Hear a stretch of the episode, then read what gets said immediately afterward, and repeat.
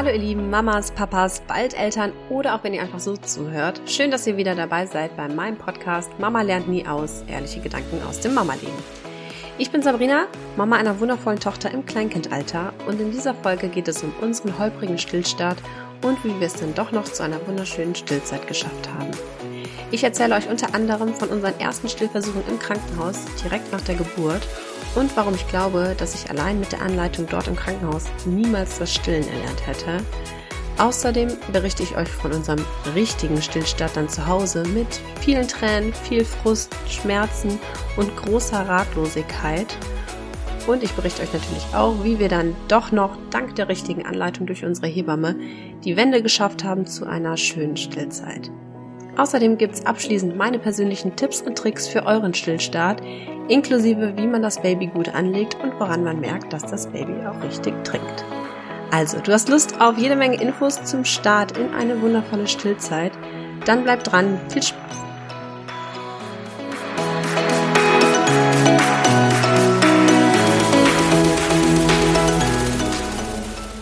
Ja, ich muss ja ehrlich gestehen, dass das jetzt eine wirkliche Herzensfolge für mich ist. Einfach weil dieses Thema so viele verschiedene Emotionen beherbergt. Ähm, ich habe jetzt auch in meinem persönlichen Umfeld und auch im Zuge meiner Recherche jetzt immer öfter mitbekommen, dass es da draußen anscheinend ganz, ganz viele Frauen auch gibt, die gerne stillen wollen und nicht können oder sich quälen oder gar enttäuscht aufgeben, früher abstillen, als sie es eigentlich möchten. Oftmals auch mit der Begründung, dass die Frau halt zu wenig Milch hat oder das Baby einfach nicht satt wird. Und dagegen spricht einfach, dass rein statistisch gesehen nur zwei Prozent aller Frauen der Welt nur zu wenig Milch haben und 96 Prozent aller Frauen theoretisch stillen können. Es gibt natürlich auch Fälle, in denen die Mutter nicht stillen möchte und die Gründe dafür müssen auch gar nicht hinterfragt werden, weil ich finde, das darf jeder für sich selber entscheiden. Aber es gibt leider auch ganz viele Fälle, in denen die Frau gerne länger stillen würde, aber leider falsch beraten wird oder die falschen Informationen zur Verfügung gestellt bekommt oder auch, wo einfach die falschen Erwartungen das Ganze zum Scheitern bringen. Und ich hoffe, dass ich vielleicht mit dieser Folge so ein bisschen von Mama zu Mama ähm, Mut machen kann, dass man das Stillen erlernen kann, weil für mich war das auch ein Buch mit sieben Segeln und ich habe erstmal auf die knallharte Tour erfahren, was das eigentlich für eine Wissenschaft für sich ist. Und ja, daher möchte ich in meiner Podcast-Folge euch berichten, was ihr so zum Stillen vielleicht braucht, wo ihr gute Informationen herbekommen könnt und warum es auch okay ist, dass der Anfang einfach schwierig ist. Und ähm, ja, dabei ist mir ganz wichtig, dass wir uns gegenseitig über absolut tolerant sind und jegliche Entscheidung für oder gegen das Stillen oder auch Abstillen zu was für einem Zeitpunkt auch immer, ähm, dass Gründe dafür gar, also dass sich niemand dafür rechtfertigen muss und Gründe gar nicht hinterfragt werden müssen, sondern dass das einfach jeder für sich selbst entscheiden darf. Genau, also wie ich schon gesagt habe, Stillen war für mich ziemlich schwierig am Anfang. Und ja, warum auch nicht? Also niemand wusste so recht, wie es funktionieren soll, weil weder Baby noch Mama das vorher üben konnten. Und ähm, ja, man denkt ja auch immer, man wäre allein mit so einem Problem. Bei allen anderen klappt's und bei mir nicht. Und ähm, ich muss ehrlich gestehen, ich hatte da auch eine ziemlich hohe Erwartungshaltung. Ich wollte das unbedingt probieren mit dem Stillen, wollte mir auch keinen Druck machen, aber der Druck war da. Also der war einfach so tief in mir. Und ähm, ja, ich hatte auch so ein kleines Äffchen einfach auf der Schulter sitzen mit so ganz alten, tief verankerten Glaubenssätzen wie ich möchte eine gute Mutter sein und Muttermilch ist das Beste für das Kind. Selbst auf der Flaschennahrung steht das drauf. Und ähm, ja, auch sowas wie nur gute Mütter können stillen. Was für ein Bullshit. Und stillen ist was ganz Natürliches. Das war so der größte Satz, der in mir nagte, glaube ich. Und obwohl ich das Gefühl habe, dass sich das alles so ein bisschen langsam auflöst und man auch diese alten Glaubenssätze hinterfragt, ähm, sind sie einfach noch da. Und die haben zumindest in mir eine ganz hohe Erwartungshaltung an mich selber ausgelöst und so einen inneren Druck. Und diese innere Erwartungshaltung und den inneren Druck, den man sich vielleicht selber macht, plus dann noch, dass man vielleicht falsch beraten wird oder die falschen Informationen zur Hand bekommt, was teilweise auch leider noch in äh, Krankenhäusern oder auch bei Hebammen oder so passiert, kann dann natürlich dazu führen, dass der Stillstart erheblich erschwert wird. Auch unser Stillstart in der Klinik war ein bisschen schwierig. Ähm, ich habe erstmal nach der Geburt unsere Motte direkt auf meine nackte Brust gelegt. Ich hatte zuvor nämlich vom sogenannten Breast Crawl gelesen, ein Phänomen, bei dem sich Babys selbstständig bis zu den Brüsten der Mutter hocharbeiten. Dabei muss das Baby bäuchlings auf dem Bauch der Mutter liegen und es schiebt sich dann äh, mit den Füßen kraftvoll Zentimeter für Zentimeter Richtung Brust, weil sie instinktiv wissen, dass hier Muttermilch auf sie wartet. Das liegt wohl daran, dass die Brust so ein bestimmtes Sekret aussondert, das so ein bisschen ähnlich wie das Fruchtwasser riecht und dann mit dem angeborenen Schreitreflex wird das Ganze unterstützt. Und es hat tatsächlich auch bei uns funktioniert. Allerdings war ich persönlich ein bisschen zu ungeduldig und ich habe so ein bisschen unten von unten die Füße so gestützt und leicht mitgeschoben. Aber ich war halt auch einfach mega neugierig, wie sich das erste Stillen anfühlen wird. Und ähm, ja, angekommen hat die Motte selbstständig angedockt. Die richtige Anlegetechnik war erstmal egal. Hauptsache, sie saugt erstmal, war so mein Gedanke. Ja, außerdem hatte ich irgendwie das Gefühl, alle schauen uns auf die Finger. Also ich weiß nicht mehr genau, wer alles anwesend war, aber ich weiß, dass es mehrere Leute waren, unter anderem die Hebamme und die Schülerin und äh, ja, ich wollte das dann in Ruhe irgendwie mal alleine üben, wenn die alle raus sind. Nach dem ersten Trinken, wenn man es so nennen kann, ist sie dann noch eingeschlafen. Scheint ganz schön anstrengend gewesen zu sein und ähm, hat dann auch auf Station weiter geschlafen. Ich habe nur einmal kurz auf Station versucht zu stillen. Ich bin ja abends direkt nach Hause gegangen. Wer meine erste Podcast-Folge mit dem Geburtsbericht gehört hat, weiß das. Und ähm, meine Zimmernachbarin hat aber in der Zeit gestillt und die habe ich versucht so ein bisschen auszufragen zum Stillen. Und ich habe auch das eine Mal, wo die Motte wach war, dann die Krankenschwester gerufen und wollte mir das nochmal zeigen lassen. Hat sie auch, aber sie hatte jetzt nicht die Zeit und Ruhe, mir das im Detail zu erklären, wie es, glaube ich, gebraucht hätte in dem Moment. Ja, letztendlich war ich froh, dass ich noch am gleichen Tag abends nach Hause gefahren bin, weil ich glaube, also wenn die Anleitung so weitergegangen wäre, wie ich sie da erlebt habe, dann glaube ich nicht, dass ich das Stillen erlernt hätte. Also ist jetzt einfach mal eine Hypothese. Ähm, also ich habe im Krankenhaus einfach nichts für mich mitgenommen in, in Richtung, wie das Stillen funktioniert. Ja. Dann abends zu Hause angekommen, hat die Motte einfach viel geschlafen. Ähm, ich hatte vorab im Geburtsvorbereitungskurs noch, glaube ich, die Info erhalten, dass man möglichst viel halt nackig kuscheln soll, also auch, dass das für den Papa wirklich gut ist, weil es halt Bindungshormone ausschüttet, sowohl beim Baby als auch bei Mama oder Papa. Und ähm, ja, das, das haben wir dann auch gemacht. Ich habe wirklich viel mit ihr nackig gekuschelt. Der Papa hat oberkörperfrei mit ihr gekuschelt. Und ähm, ich habe sie dann abends dann nochmal versucht, in Ruhe anzulegen. Aber irgendwie kamen wir da nicht so richtig zusammen. Also die Mutter hat immer nur kurz angedockt, kaum getrunken. Und ähm, da habe ich mir schon echt große Sorgen gemacht aber ich wusste ja, dass ich noch keine Milch habe. Und insgesamt hat sie einfach sehr, sehr viel geschlafen und nach jedem Andocken ist sie auch direkt wieder eingeschlafen. Um zwei Uhr nachts habe ich dann nochmal gestillt und dann hat die Motte bis zehn Uhr morgens geschlafen. Ich dachte so cool, voll entspanntes Baby. Und ähm, war beim Nachhinein nicht so gut. Und am nächsten Tag kam dann die Hebamme erstmalig, erst am Nachmittag gegen 16 Uhr. Und auch bis dahin hatte die Motte wieder viel geschlafen und mein Mann und ich schon voll gefreut, dass wir so ein entspanntes Baby anscheinend haben. Ähm, hat sie aber bis dahin halt nicht wirklich viel getrunken. Und ähm, ja, als meine Hebamme dann kam, sagte sie, hm, das ist zwar vielleicht entspannt, aber für die Milchproduktion nicht ganz so gut. Also es wäre schon gut, wenn wir die Motte so mindestens alle drei bis vier Stunden anlegen würden, wenn sie schläft, dann gegebenenfalls wecken, ähm, einfach halt um die Milchproduktion jetzt anzuregen. Und mindestens alle drei bis vier Stunden, wenn nicht sogar öfter, also besser wäre es öfter. Und ähm, ja, das war das was die Hebamme theoretisch gesagt hat, aber in der Praxis sah das leider ganz anders aus. Ähm, das Problem war, wir haben die Motte nicht wach bekommen. Und wenn sie wach war, dann war sie nur am Schreien. Wir haben vermutet, dass sie aus Hunger am Schreien war. Und ähm, auch völlig unruhig. Also sie war wie so ein kleiner Piranha, also haben wir sie liebevoll dann getauft, ähm, als Spitzname, weil sie mit geschlossenen Augen nach der Brust gesucht hat, ganz wild, ganz wilde Kopfbewegungen hin und her und boah, das Andocken war, also es war unmöglich und es hat mich gestresst und wenn sie kurz angedockt war, dann nur oberflächlich gesaugt und dieses richtige Anlegen, von dem ich auch nachher noch erzähle, das ging gar nicht. Und ich war so voll drauf konzentriert, mich richtig hinzusetzen, die Brust richtig im C-Griff zu greifen und alles richtig zu machen.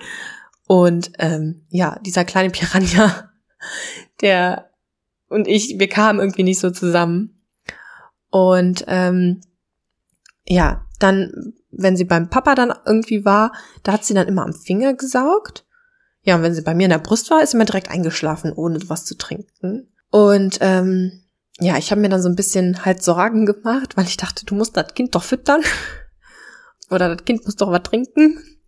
Und äh, ja, in der zweiten Nacht dann waren wir sehr viel wach.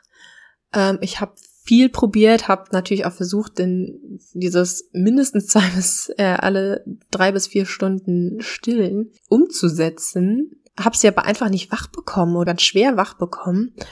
Und ja, zu dem Schlafmangel, den man so ja gar nicht gewöhnt ist, plus diese dieser emotionale Hormoncocktail, der nach der Geburt äh, einfach da ist. Boah, keine gute Kombi. Äh, ich war echt verzweifelt und habe dann meiner Hebamme auch mehrfach nachts geschrieben, dass wir unbedingt nochmal Hilfe brauchen. Ich hatte wirklich die Hoffnung, dass sie auch nachts antwortet, hat sie nicht. Und ähm, ja, vielleicht einfach mal ein Auszug von meiner Nachricht. Hallo Hebamme, also das mit dem Stillen klappt noch überhaupt nicht so richtig. Ich habe die große Befürchtung, dass sie viel zu wenig getrunken hat. Bei meinem Mann saugt sie immer kräftig am Finger und wenn sie dann zu mir auf den Arm kommt, schläft sie direkt ein, bevor ich sie überhaupt andocken kann. Das ewige Wachmachen und wieder andocken führt bei ihr und bei uns zu großer Frustration. Und nachdem du weg warst, konnten wir sie erst wieder gegen 23 Uhr kurz stillen. Das ist doch viel zu lange, ohne was zu essen. Und sie schläft halt auch nicht, sondern ist unruhig und saugt an ihren Fingern. Übrigens kurzer Einwand, tolle Selbstregulation der Kleinen. Äh, gegen zwei Uhr konnte sie dann Gott sei Dank noch ein paar Mal für wenige Minuten andocken, jeweils an beiden Seiten, aber ich habe das Gefühl, da kommt auch nichts mehr. Ich habe sie auch noch mal mehrere Male versucht wach zu machen, aber sie fängt einfach nicht an zu saugen, sondern schläft direkt ein oder wird sauer und schreit sich in Rage. Es ist ein schmaler Grad zwischen Frustration und Schläfrigkeit und ich finde den richtigen Zeitpunkt dazwischen zum Stillen nicht. Ich mache mir sehr große Sorgen. Ja, also ihr merkt an dieser Nachricht schon, wie verzweifelt ich war. Und ähm, dann habe ich als Antwort dann bekommen, guten Morgen, mach dir keine Sorgen, sie bekommt aktuell sowieso nur die wenige Vormilch. Das Anlegen regt vor allem die Milchbildung an. Da reichen ein paar Minuten. Bleibt ruhig und entspannt, dann klappt das auch. Liebe Grüße.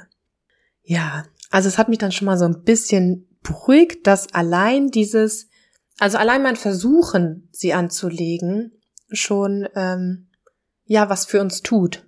Ne? Also es geht gar nicht darum, dass das Kind satt werden muss, sondern es geht darum, zusammenzufinden und ähm, ja, kurz andocken, ganz, ganz wenige Minuten saugen oder ein paar Sekunden reicht auch schon, dann macht man es einfach öfter und das regt einfach jedes einzelne Saugen, und wenn es nur für wenige Sekunden ist, regt einfach schon die Milchbildung an. Und äh, das war halt auch was, was ich nicht wusste, weil ich dachte, es geht darum, sie vorrangig halt wirklich satt zu machen, ne? Aber ihr reichen diese paar Tropfen, die da rauskommen, reichen ihr.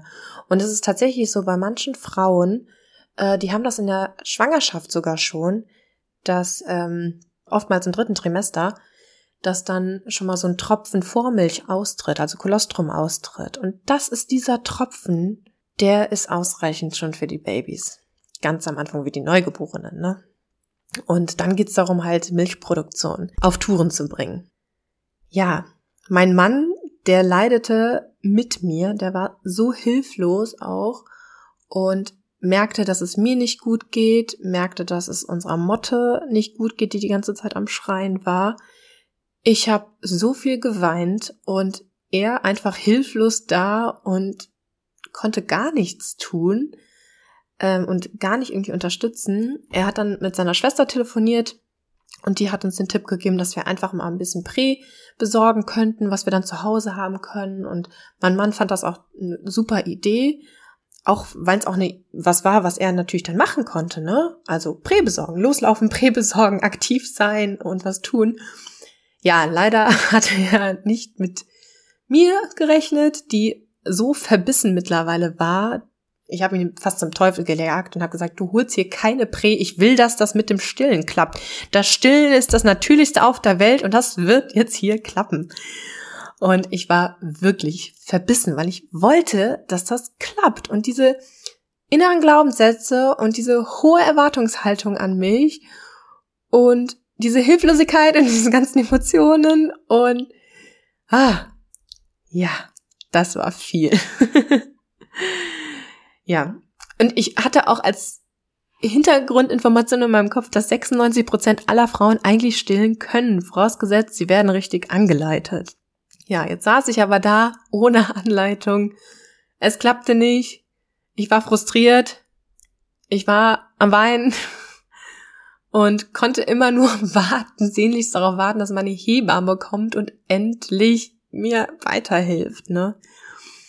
Und ähm, ja, bis meine Hebamme dann kam, hatte ich so ein bisschen Panik mittlerweile, weil sie wirklich nicht getrunken hat. Und ich habe es immer, immer und wieder versucht und zweimal hat es zwischendurch kurz geklappt. Und dann am Nachmittag, dann am nächsten Tag kam dann die Hebamme. Ähm, ich habe dann aus Verzweiflung ähm, auch Handmilchpumpe ausgepackt und ähm, ja, ich wollte mit der Milchpumpe einfach nur testen, ob da überhaupt was rauskommt. Und dann war ich natürlich verunsichert, weil nichts rauskam. Jetzt im Nachhinein bin ich auch schlauer, weil ähm, das Abpumpen und Stillen einfach zwei ganz verschiedene Sachen sind, zwei verschiedene Techniken. Und dass es überhaupt nichts zu sagen hat, wenn beim Abpumpen nichts oder kaum etwas rauskommt. Ähm, es gibt viele Frauen, die kaum etwas abpumpen können, aber das Stillen, wo das Stillen wunderbar klappt. Und das war auch nachher die Erfahrung, die ich auch gemacht habe im weiteren Stillverlauf. Ähm, das Abpumpen hat nie so richtig gut funktioniert, aber das Stillen war nachher, also das, das war, lief echt gut. Und ich hatte ja nachher sogar zu viel Milch. Ähm, ja, aber zu dem Zeitpunkt wusste ich das nicht, also hat mich das wieder weiter verunsichert, dass da nur zwei Tropfen rausbekamen und an der einen Brust und an der anderen Brust sogar gar nichts. Ja, aber das ganze Spektakel mit dem vielen Anlegen und vielleicht auch mein Experimentieren mit der Brustpumpe, die zeigten dann später Erfolg. Am Nachmittag merkte ich dann bereits, dass meine Brüste irgendwie warm wurden. Und als meine Hebamme da war, war eine Brust, die war richtig am Glühen. Und ja, ich hatte natürlich wieder Angst, dass irgendwas nicht richtig ist. Man liest ja auch viel, auch viele Schreckensszenarien, Milchstau, Brustentzündung, Mastitis und wie sie nicht auch alle heißen, auch im Fachjargon. Und ja, im Nachhinein, es war einfach der Milcheinschuss, also der Wandel von der Vormilch zur Übergangsmilch. Randnotiz, am 15. Tag nach der Geburt, da wandelt sich dann die Übergangsmilch dann in die reife Muttermilch. Also ist auch nochmal so ein kleiner Wandel, den man aber nicht unbedingt mitbekommt. Und am nächsten Morgen Blick in den Spiegel, huch, hallo, wer seid ihr beiden denn? Ja, da hatte ich auf einmal ordentlich pralle Brüste. Mir fiel ein großer Stein vom Herzen. Und ähm, generell war dann circa 48 Stunden später, also nachdem der Milcheinschuss da.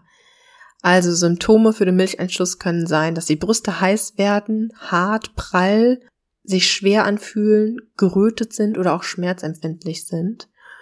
Und was da hilft, ist die Brüste vor dem Stillen anwärmen und auch massieren. Das bringt einfach schon mal den Milchfluss in Gang. Also es sind ja so kleine Tröpfchen, die dann in die Milchkanäle rein müssen. Man kann auch ein bisschen Milch ausstreichen, dann nach dem Stillen kühlen. Ja, man sagt so im Schnitt, Milcheinschuss kommt Tag zwei bis fünf, bei Kaiserschnittgeburten im Schnitt einen Tag später. Ja, im Nachhinein war mein Vorgehen also im Großen und Ganzen absolut richtig. Und ähm, in den darauffolgenden Tagen hat die Motte wirklich stark gesaugt und sehr viel geklustert. Wenn ihr noch nichts von Clustern gehört habt, das ist einfach, wenn die Babys sehr, sehr viel an die Brust wollen. Und da ist zum Beispiel auch wieder ein Punkt, was halt gerne fehlinterpretiert wird, ähm, weil dieses Clustern oftmals verwechselt wird damit, oh je, das Baby wird nicht satt. Warum will das jetzt schon wieder an die Brust? Nein, es will nicht wieder an die Brust, weil es kurz vorm Verhungern ist, sondern es will an die Brust, weil es die Milchproduktion anregen will. Also es kann sein, dass ihr ein komplett sattes Baby habt, was trotzdem an die Brust möchte. Und vielleicht ist eure Brust auch schon gut entleert, weil ihr gerade gestillt habt und es möchte trotzdem daran äh, an der Brust liegen und nuckeln, einfach weil der Körper bald einen Entwicklungssprung machen wird und wächst und Gewicht zunimmt und dahingehend natürlich auch die Milchproduktion angeregt werden muss. Ich kann euch sagen, jetzt als etwas erfahrene Stillmama, dass das immer so gut zusammengepasst hat. Ich habe immer diese Clusterzeiten gemerkt und wirklich wenige Tage später hat meine Mutter einen riesen Sprung gemacht. Also immer, wenn ich wieder gedacht habe, oh, die clustert aber im Augenblick wieder extrem viel, dann hat die ein paar Tage später wieder einen heftigen Sprung gemacht und konnte irgendwas Neues, ist gewachsen oder hat irgendwas Neues gemacht oder so. Und äh, ja, also lasst eure Babys ruhig clustern. Das heißt nicht, dass die am Verhungern sind und dass die keine Milch bekommen oder nicht genügend Milch bekommen. Das wird oft fehlinterpretiert. Im Hinterkopf bewahren. ähm, ja, also meine Motte hat sehr, sehr viel gesaugt und sehr kräftig gesaugt, viel geklustert. Ja, dann hatte ich irgendwann so kleine Ausstülpungen in der Brust und auch Risse und diese Ausstülpungen, das waren so wie so kleine Blutbläschen, also die waren auch wirklich mit Blut gefüllt und da habe ich mir dann natürlich wieder Sorgen gemacht, oh Gott, was ist, wenn die Blut schluckt? Ja, hat die kleine Motte aber gar nicht gestört und äh, die Hebamme hat auch ihr okay gegeben. Und ähm, aber das Anlegen tat natürlich total weh. Und ich habe da dann halt sehr extrem auf die richtige Anlegetechnik geachtet. Es gibt dazu auch ein ganz, ganz tolles Video auf YouTube, das ich euch unbedingt empfehlen würde. Das heißt Attaching Your Baby at the Breast vom Global Health Media Project. Und ähm, da wird nochmal die richtige Anlegetechnik, wird wirklich gut beschrieben. Und das habe ich mir so oft angeguckt. Also das kann ich auf jeden Fall empfehlen.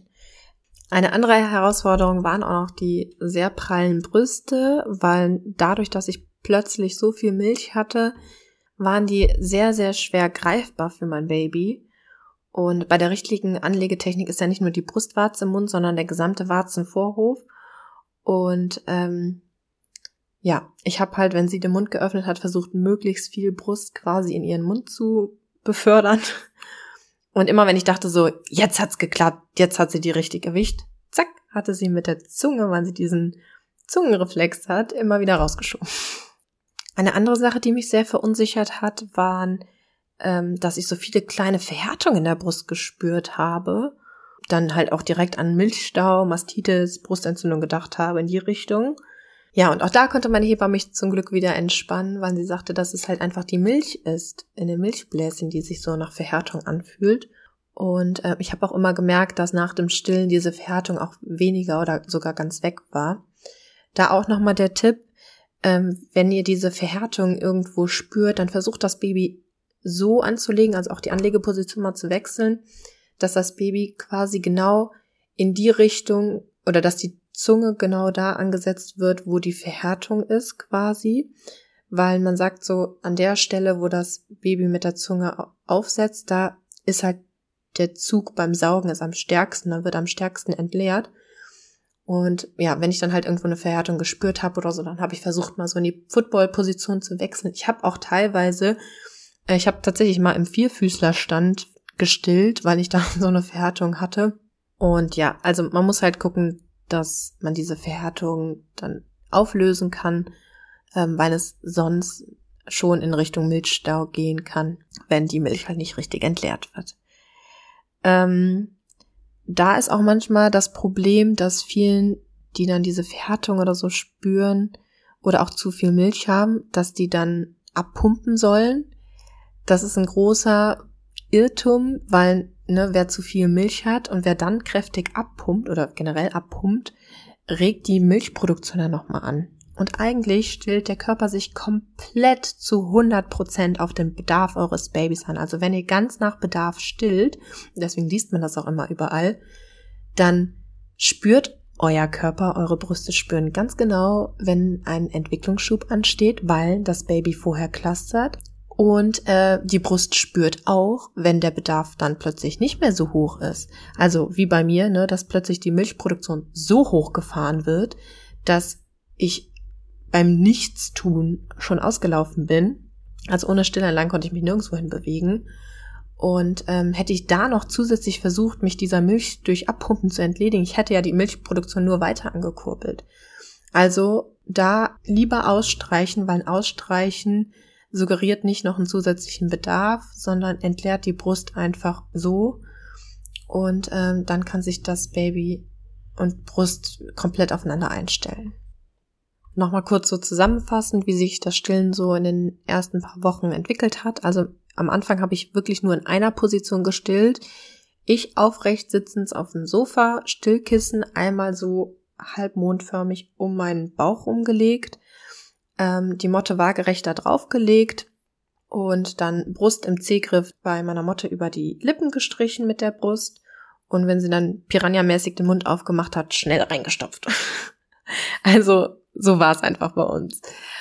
Ja, und wenn es sich einigermaßen gut anfühlte und ich das Gefühl hatte auch, wir haben die richtige Anlegetechnik, dann habe ich versucht, die Schultern hängen zu lassen, möglichst entspannt zu sitzen. War ich verkrampft, äh, vielleicht, aber sie trank wenigstens. ja, wenn es sich dann einigermaßen gut anfühlte, habe ich dann auch versucht, selber zu entspannen, Schultern hängen zu lassen und äh, auch so zu sitzen, dass ich keine Verkrampfung bekomme. Und ähm, ja, in den ersten Nächten habe ich mich auch immer noch hingesetzt ähm, und die gleiche Position wie am Tag eingenommen. Ähm, ja, ich hatte ja dann auch noch das Problem mit den übervollen Brüsten. Also ich hatte ja zu viel Milch dann. Und da war dann halt irgendwann eine andere Anlegetechnik notwendig, eben weil ich diese Verhärtung spürte. Und dann habe ich auch immer öfter die Football-Position geübt. Also Stillkissen an der Seite, Motte draufgelegt und ähm, ja, Kind wie unter den Arm geklemmt, dann nach vorne gebeugt, Brust gegriffen und äh, dem Piranha dann in den Mund geschoben. das hat aber wirklich ein paar Tage Übung gedauert. Und dann klappte das auch so gut, dass ich dann teilweise fast nur noch, also wirklich eine Zeit lang nur noch in der Footballposition gestillt habe, wann es auch einfach meine schmerzenden Brüste entlastet hat. Aber es war trotzdem wichtig für mich, dann halt auch zu variieren, weil sonst wäre ich diese Verhärterung nicht rundherum losgeworden.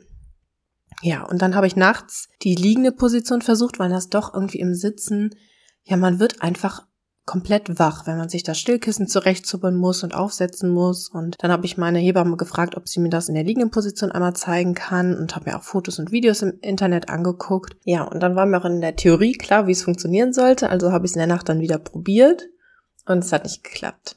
Ja, irgendwie, keine Ahnung, kamen wir nicht zusammen. Also wieder im Sitzen gestillt und ähm, ja, am nächsten Tag wieder die Hebamme gefragt, diesmal auch gesagt, okay, ich möchte das jetzt am lebenden Objekt mal hier einmal ausprobieren und einmal zeigen, warum hat das letzte Nacht nicht funktioniert. Und dann haben wir das einfach mal auf der Couch probiert. Also ich habe wirklich, äh, als die Hebamme da war, dann mich mal hingelegt, die Motte versucht anzudocken und dann konnte meine Hebamme drüber gucken und uns hier noch Tipps und Tricks geben ja, als wir das dann so ein bisschen eingeübt hatten, ähm, war das auch ein absoluter Gamechanger.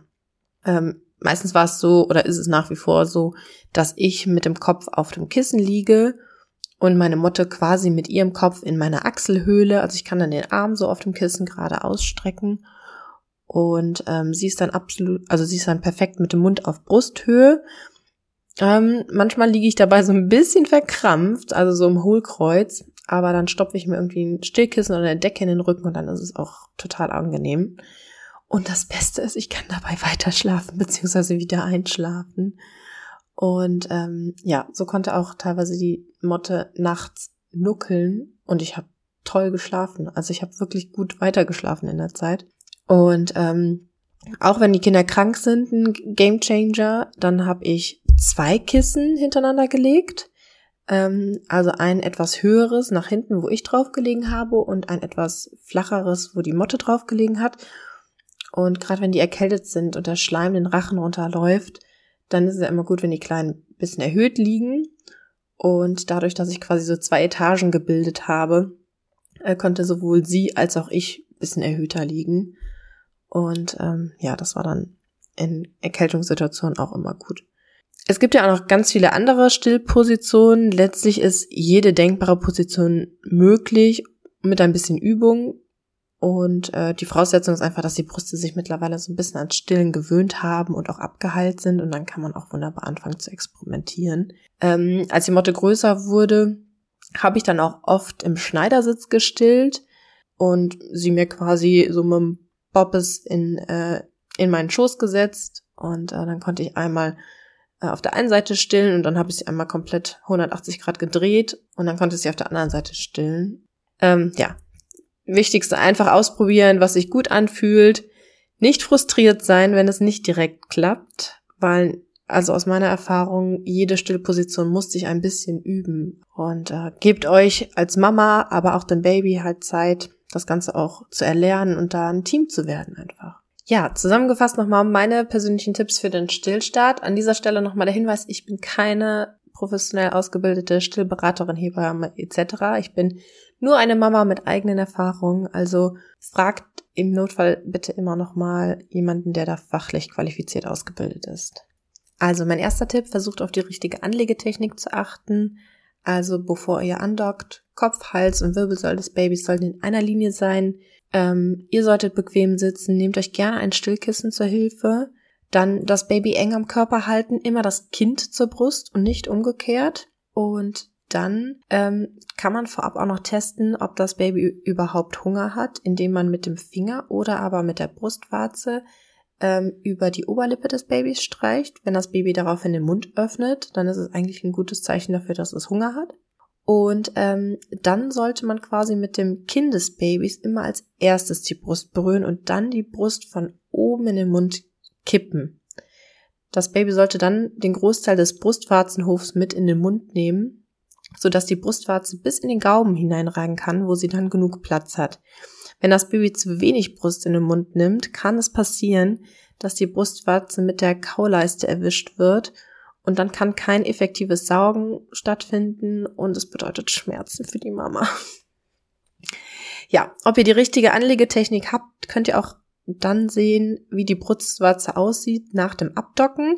Wenn sie so einseitig platt gedrückt ist und eventuell auch etwas weiß, dann wurde die Brustwarze leider ein bisschen gequetscht und das Baby war nicht korrekt angedockt. Im Normalfall bei der richtigen Anlegetechnik ist die Brustwarze nämlich rund und farbig und äh, das ist ein Zeichen dafür, dass die Brustwarze halt weit genug im Gaumen war und keinem Druckschmerz ausgesetzt war.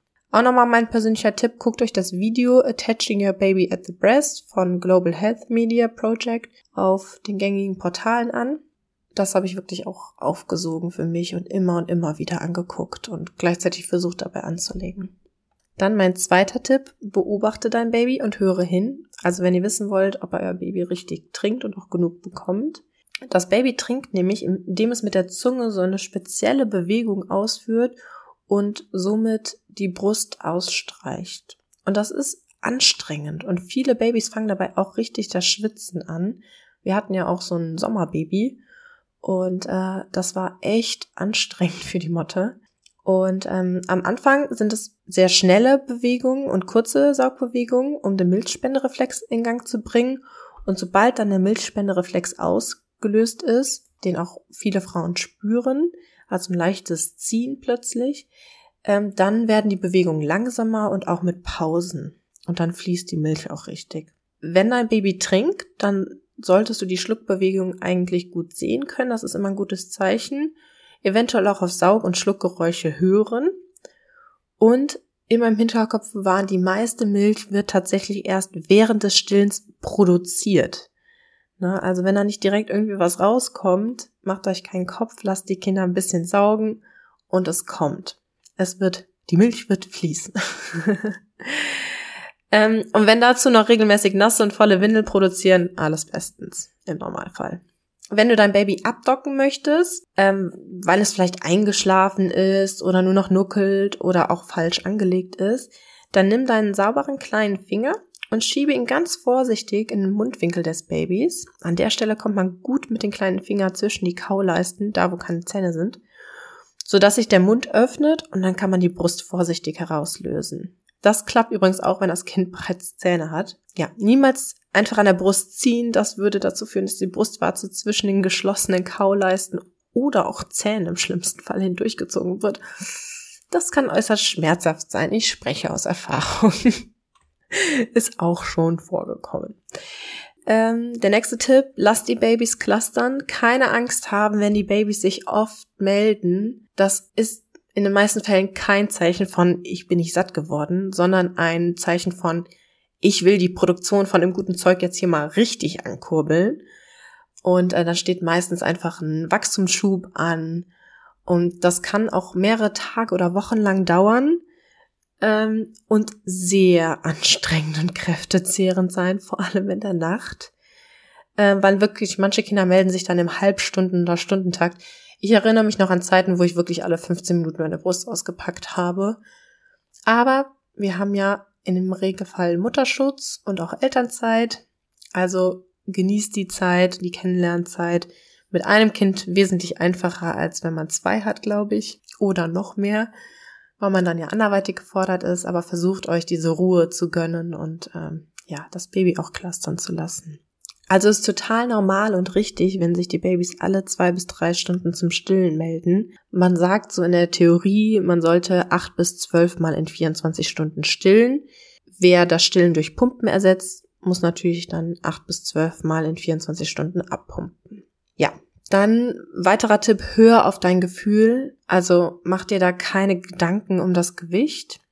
Ich weiß, dass es leichter gesagt als getan ist, auch wenn man vielleicht einen etwas schwierigeren Start, ähm, einen gemeinsamen Start hatte. Bei mir war es auch schwierig, da nicht aufs Gewicht zu achten, weil das ja das Indiz schlechthin ist, ob es dem Kind gut ist und ob man auch seine Elternrolle gut macht. Versucht euch davon so ein bisschen frei zu machen, auch wenn es schwierig ist, weil eine Gewichtskontrolle ist wirklich Sache der Hebamme und des Arztes, die kontrollieren das. Konzentriert ihr euch lieber darauf, euer Baby kennenzulernen, das Stillen gemeinsam zu erlernen und äh, ja, einfach, ja, zu sehen, wer da Neues in euer Leben eingetreten ist. Ähm, ja, und wenn es keine medizinischen Gründe fürs Zufüttern gibt, dann würde ich persönlich dem Ganzen erstmal die Chance geben, sich einzupendeln. Ihr wisst jetzt aus der Folge, dass ich da auch meine Selbstzweifel hatte, aber so im Nachgang. Also im Nachhinein würde ich sagen, so, ich würde versuchen, da ein bisschen entspannter das Ganze zu sehen und äh, aber man ist. Ich war zum ersten Mal Mama und ich glaube, jede Mama macht sich diese Gedanken und hat Sorgen und ich glaube, das hört auch nie wieder auf mit den Sorgen. Ja, dann, äh, bevor wir hier abschweifen, äh, nächster Tipp, lass dein Baby im Kreissaal sich selbst auf den Weg machen. Ähm, also der sogenannte Breast Crawl, den wir gemacht haben.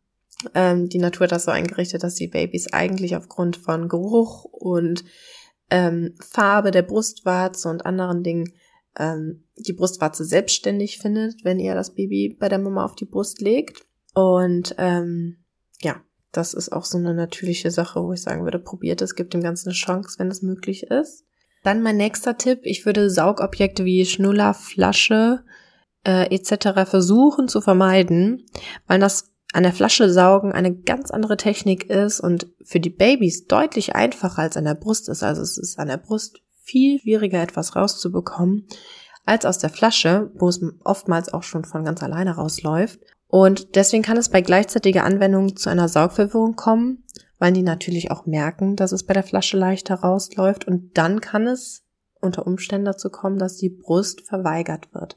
Ihr dürft euch natürlich gerne für die Flasche und für Schnuller etc. entscheiden. Nur wenn ihr euch fürs Stillen entschieden habt, dann würde ich persönlich versuchen, Fremdsauger mit anderen Saugtechniken zu vermeiden, einfach weil das Risiko sehr hoch ist, dass es zu einer Saugverwirrung kommt. Ich weiß, es gibt auch ganz viele, bei denen es koexistieren kann, also die mal ähm, stillen und mal abpumpen und die Flasche geben. Und das ist ja auch was Schönes, wenn der Papa oder wer auch immer noch mit unterstützen kann.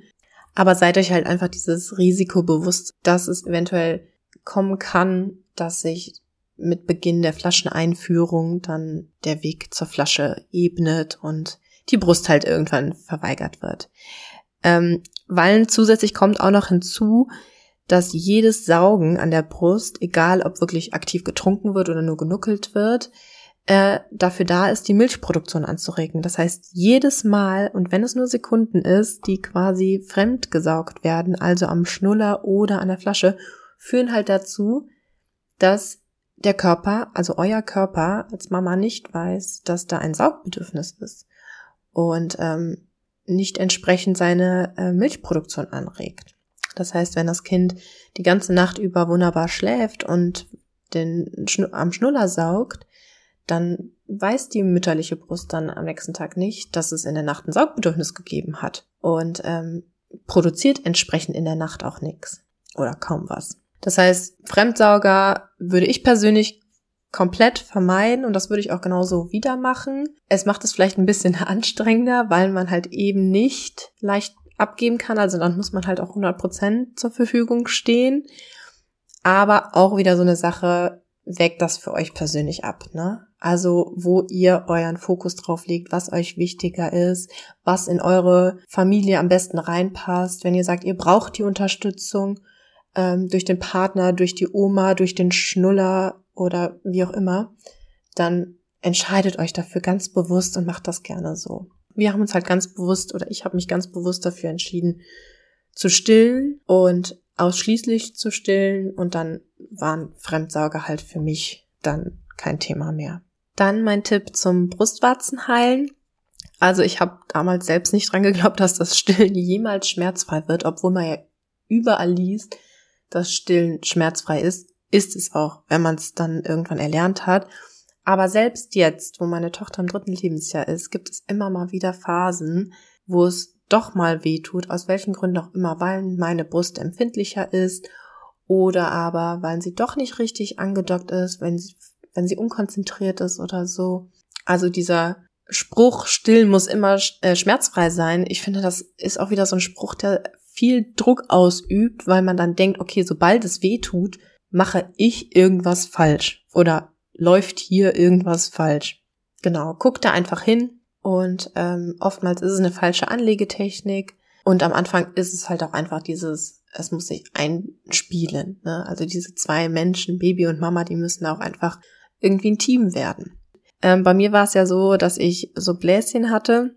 Die sind dann irgendwann abgeheilt und ähm, dann wurden auch irgendwann diese wunden Stellen äh, gänzlich schmerzfrei. Und selbst mit Zähnen, wenn man auf die richtige Anlegetechnik achtet, ähm, ist Stillen nicht schmerzhaft, weil die Zähne eigentlich beim richtigen Stillen gar nicht in Berührung kommen mit der Brust. Normalerweise ist die Zunge immer dazwischen, beziehungsweise bei richtiger Anlegetechnik ist ja auch die Brustwarze im Gaumen und nicht im Zahnbereich. Ja, dann mein nächster Tipp, such dir eine Busenfreundin. Also ist immer gut, wenn man sich jemandem anvertrauen kann, der auch ähnliche, ähm, eine ähnliche Einstellung hat, auch zum Thema Stillen dann. Und einfach wichtig, so eine Stütze zu haben, mit der man da drüber sprechen kann. Auch mein persönlicher Tipp, es gibt eine wunderbare Stillgruppe 2.0, heißt die auf Facebook. Da gibt's auch jede Menge Gleichgesinnte und da kann man auch super Leute kennenlernen, vielleicht auch aus dem eigenen Umkreis, wenn man jetzt nicht gerade im Freundeskreis schon Mütter in ähnlichen Situationen hat. Ja, quasi alle, von denen ich gehört habe, hatten halt auch am Anfang Anfangsschwierigkeiten und Probleme. Und äh, dann ist es einfach schön, wenn man sich irgendwie austauschen kann. Ich habe mir das Ganze so im Nachhinein so ein bisschen vorgestellt, wie das Fahrradfahren erlernen. Also niemand steigt aufs Fahrrad und fährt einfach los. Man übt und übt und dann kommt man immer Stück für Stück ein bisschen weiter, bis es dann irgendwann reibungslos funktioniert. Und irgendwann fällt man auch nicht mehr hin mit dem Fahrrad und es tut auch nicht mehr weh. Und ähm, vielleicht kann man das so ein bisschen übertragen auch auf Stillen. Ja, das Stillen ist das Natürlichste auf der Welt. Das heißt aber nicht, dass es direkt von 0 auf 100 funktionieren muss. Also gebt euch die Zeit, das Fahrradfahren, Schrägstrich, Stillen, Lernen einfach zu üben. Ja, und dann last but not least, Stillen ist einfach sehr individuell. Es ist auch ein sehr sensibles und individuelles Thema also mit vielen Emotionen auch verbunden. Und es hat aber jeder das Recht, frei über seinen Körper zu entscheiden und auch Entscheidungen für sein Kind zu treffen. Und deswegen darf man sich auch sowohl für als auch gegen das Stillen entscheiden und jegliche Konstellation dazwischen. Mit Fremdsaugern, mit Stillhütchen, mit Brusternährungsset, mit was auch immer. Guckt, was sich für euch gut anfühlt, guckt, dass ihr eine gute Informationsausgangslage habt, auf der ihr auch gut und bewusst eine Entscheidung treffen könnt. Und ähm, dann sollte das auch klappen. Dann vielleicht noch mal ein kleiner Ausblick, also wie sich das Stillen bei uns im ersten Lebensjahr verändert hat. Ich hatte die ersten Wochen, also nachdem dann der Milchanschluss da war, hatte ich sehr, sehr pralle Brüste und sehr viel Milch. Und das hat sich auch nur langsam angepasst. Ähm, ich bin ständig ausgelaufen und wenn ich eine Seite gestillt habe, dann ist, hat die andere direkt mitgetropft. Und ich musste wirklich häufig auch die Stilleinlagen wechseln und hatte auch durchnässte T-Shirts. Und das war bei warmem Wetter sogar noch schlimmer. Nachts ging es halt nur mit Stillbustier und Einlagen. Und dann habe ich mir irgendwann so Plastikschalen gekauft, um quasi an der Brust, wo ich gerade nicht stille, die überschüssige Milch einfach aufzufangen.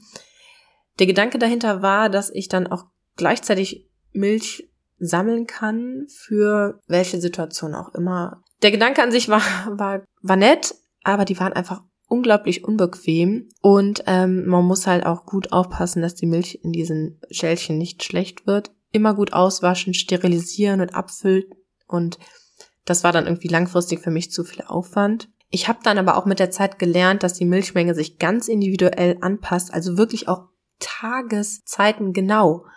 Also es war dann tatsächlich so, dass meine Brüste irgendwann im Laufe des Tages anfingen zu spannen. Ein paar Minuten später hat sich die Motte gemeldet und wollte stillen. Also meine Brust und mein Kind, die haben sich so synchronisiert. Äh, das ging dann auch so weit. Ähm, wir haben ja während der Kita-Eingewöhnung auch gestillt. Wer meine Folge vorher angehört hat, der weiß es schon.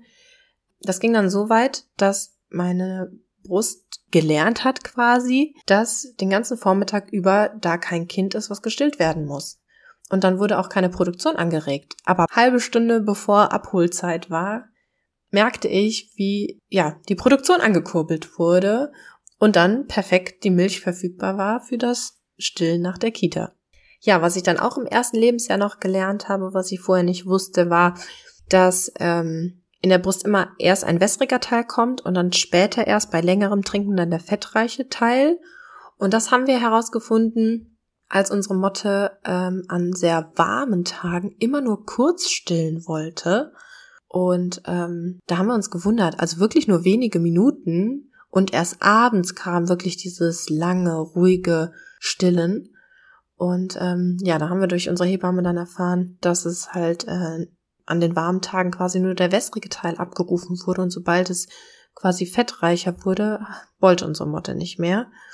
Und diesen fettreichen Teil, den hat sie sich dann aber dafür abends geholt. Ja, quick and dirty nochmal meine Zusammenfassung meiner persönlichen Tipps. Also Milchproduktion nach der Geburt unbedingt ankurbeln, mindestens alle zwei bis drei Stunden anlegen und notfalls auch wecken. Dann das Baby clustern lassen. Nein, das Baby verhungert nicht. Es müsste nur an die Brust, um diese paar kostbaren Tröpfchen ergattern. Gleichzeitig im Hinterkopf behalten, jedes Andocken regt die Milchproduktion an. Und vertraut darauf, dass ihr am Anfang ausreichend Vormilch, Kolostrum habt und äh, lass die Babys auch nach dem Milcheinschuss weiter clustern. Ja, dann unbedingt auf die richtige Anlegetechnik achten und auch zwischendurch ruhig mal abdocken, wenn es sich nicht richtig anfühlt oder irgendwie schmerzhaft ist oder so.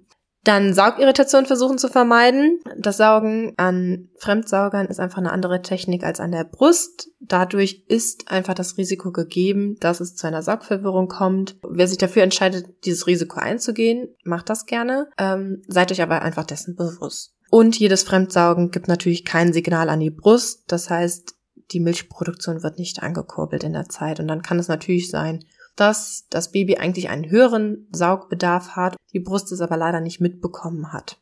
Genau, wunde Brüste. Am besten hilft wirklich Muttermilch drauf und an der Luft trocknen lassen. Ähm, dann vor dem Stillen Brust anwärmen, nach dem Stillen kühlen. Brustmassage hilft, dann ähm, persönlicher Tipp, unbezahlte Werbung an dieser Stelle, die Multimam-Kompressen habe ich gekauft, die sind recht teuer, aber wenn ihr die durchschneidet, dann habt ihr ein Bett direkt für beide. ja, dann ähm, die Heilsalbe von Veleda habe ich von meiner Hebamme empfohlen bekommen.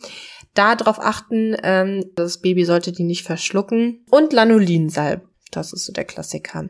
Verhärtung an der Brust, bei spannenden Brüsten ausstreichen oder abpumpen, aber damit regt ihr halt die Milchproduktion noch weiter an. Ich würde deswegen immer zum Ausstreichen tendieren und Stillpositionen wechseln, also da, wo die Verhärtungen sind, versuchen das Baby so zu drehen, dass diese Verhärtungen äh, rausgesaugt werden, weil oftmals ist es halt einfach viel Milch in den Milchgängen, die diese kleinen Verhärtungen äh, verursacht. Und ähm, im Hinterkopf behalten, dass der Sog am stärksten ist, quasi da, wo das Kinn ansetzt, da, wo die Zunge am aktivsten mit massiert. Und wenn ihr da so eine Verhärtung spürt, dann versucht das Baby so zu drehen und anzudocken, ähm, dass der Stärkste so quasi diese Verhärtung lösen kann. Dann holt euch auf jeden Fall Hilfe. Es gibt ganz, ganz viele Stillberatungen, ähm, die wirklich gut ausgebildet sind und die gibt es bestimmt auch in eurer Nähe. Dann Ruhe bewahren, Situation annehmen. Das Stillen zu erlernen ist wie Fahrradfahren zu erlernen. Es gehört auch einfach zum Kennenlernen dazu. Nehmt euch diese Zeit und gesteht euch auch einfach ein oder nehmt an, dass es nicht auf Anhieb klappen muss. Und es ist auch nicht schlimm, wenn es nicht klappt von Anfang an. Ja, dann Stillgruppe 2.0 auf Facebook ist auch in der Schwangerschaft schon eine gute Idee. Also da kann man schon so viele wertvolle Tipps mitnehmen. Und Tipp an die Männer, seid für eure Frauen da, besonders emotional. Ihr kennt eure Frauen am besten.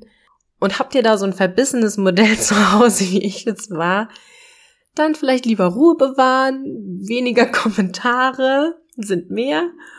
Und äh, ja, einfach brav den Stilltee bringen und äh, da sein. ja, in dem Sinne, ich freue mich, dass ihr eingeschaltet habt und ich hoffe, ihr konntet ganz, ganz viel für euch mitnehmen und fühlt euch auch nicht in irgendeiner Weise verurteilt von mir. Ich selber bin pro Stillen, aber ich finde, jeder hat so eine individuelle Ausgangssituation, dass das jeder für sich selbst entscheiden muss, wie er das machen möchte. Und das kann man bei so vielen Themen rund ums Kind und auch Mama sein sagen. Wichtig ist einfach nur, dass wir uns alle bewusst entscheiden für unseren Weg und nicht irgendwas machen, weil wir dazu gezwungen wurden von irgendwie. Ja, ihr Lieben, das war's auch schon mit meinem Erfahrungsbericht zu unserem holprigen Stillstart. Ich hoffe, euch hat die Folge genauso viel Freude bereitet wie mir und ihr konntet ein bisschen was für euch mitnehmen oder ich konnte euch vielleicht sogar Mut machen für euren Stillstart und eure Stillbeziehung. Wenn ihr mich unterstützen wollt, dann würde ich mich freuen, wenn ihr in irgendeiner Weise mit mir interagiert. Lasst gern einen Kommentar oder eine Bewertung bei iTunes da. Schaut auch gerne mal auf meiner Instagram-Webseite unter mama.lernt.nie.aus vorbei.